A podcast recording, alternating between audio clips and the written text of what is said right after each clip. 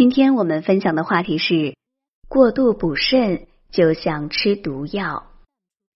很多人对于补肾有一个误区，认为既然可以造成肾虚的因素那么多，那就尽量多补补。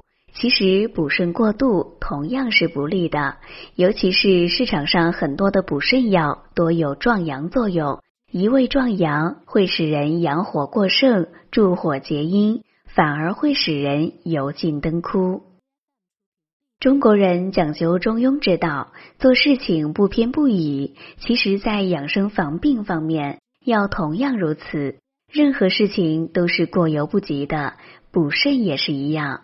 肾虚会影响脏腑的正常功能，破坏人的健康。但补肾过度，同样对健康不利。老张最近有难言之隐。他好几次在和老婆亲热时都感觉力不从心，这让老张暗暗惊心。他总是听电视广告上说，现代人出现肾虚的越来越多，他怀疑自己也是肾虚。他晚上出门散步的时候，正好有人给他发了个小广告，宣传一种补肾保健品，说是能壮阳补肾，提高性生活的质量。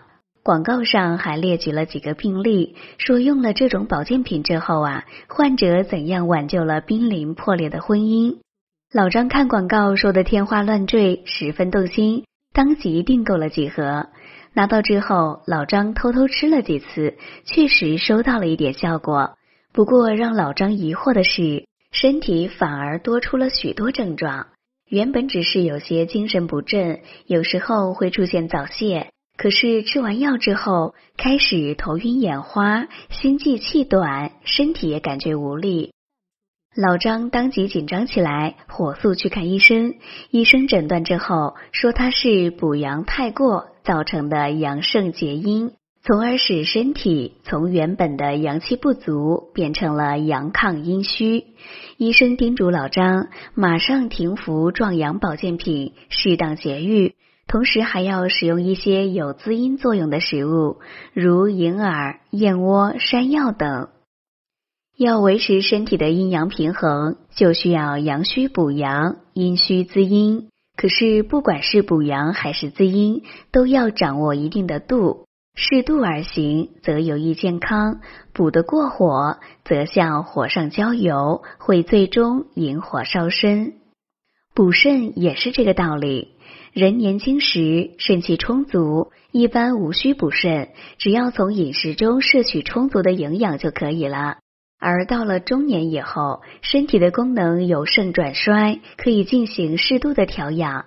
但正常情况下，适当使用一些能够补益肾气的食物，就能收到不错的效果，完全无需借助壮阳药物。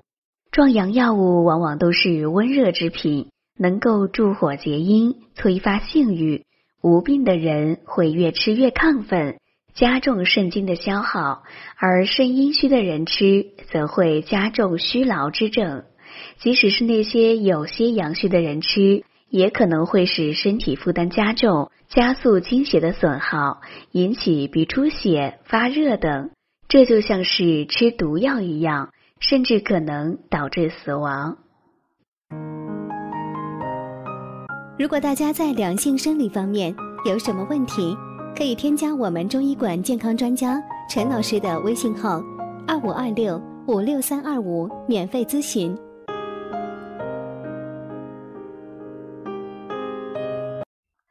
我们曾经用锅中烧水的比喻来说明肾的工作，水加太多，则火就会相对来说力量减弱，无法烧开水；而火加太多。则会最终把水烧干。补肾过度就是把水和火的这种平衡打破，不管是哪一种情况，都会影响肾的正常功能，甚至引起疾病。有的人说，反正我补肾吃的都是好东西，就算起不了什么作用，也不会有什么害处。其实不然。我们给身体进补，是为了帮助气血更好的流通，协助脏腑更好的工作。任何一种补品进入身体，都需要脏腑来消化和吸收。如果补品过多，就会加重脏腑的负担，在体内增加毒素，这样就失去了进补的意义。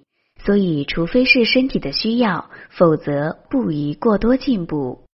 是药三分毒，即使是短时间内能够提升肾气的保健品，如果身体根本不需要，则多补也是无益的。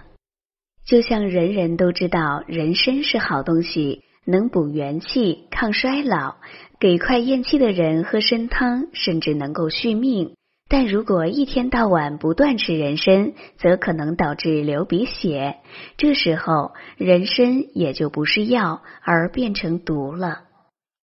中医讲究药食同源，不管是食物还是药物，都是有一定偏性的。能够起到助热驱寒或清热降火的作用。进食正确的食物和药物，能够纠正身体的不平衡，让身体恢复到阴阳平衡的状态。而如果吃的东西反而加重了这种不平衡，就会从药和食变成毒了。这个道理就像中医所说的“补和泻”，该补的时候才能补，该泻的时候就要泻。如果身体本身没有需要，一味进补，则身体的毒会越积越多。比如年轻人上火时发生便秘，就需要泻火；而老年人因为体弱气虚，也会出现便秘，这个时候反而要补气。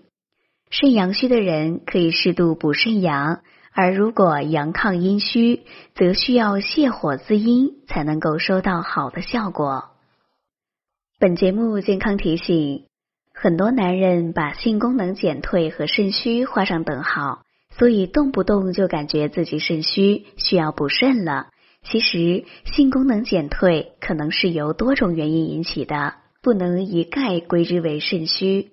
所以，出现性功能减退时，要及时就医，而不能自己盲目补肾。好了，朋友们。今天的健康养生知识就分享到这里。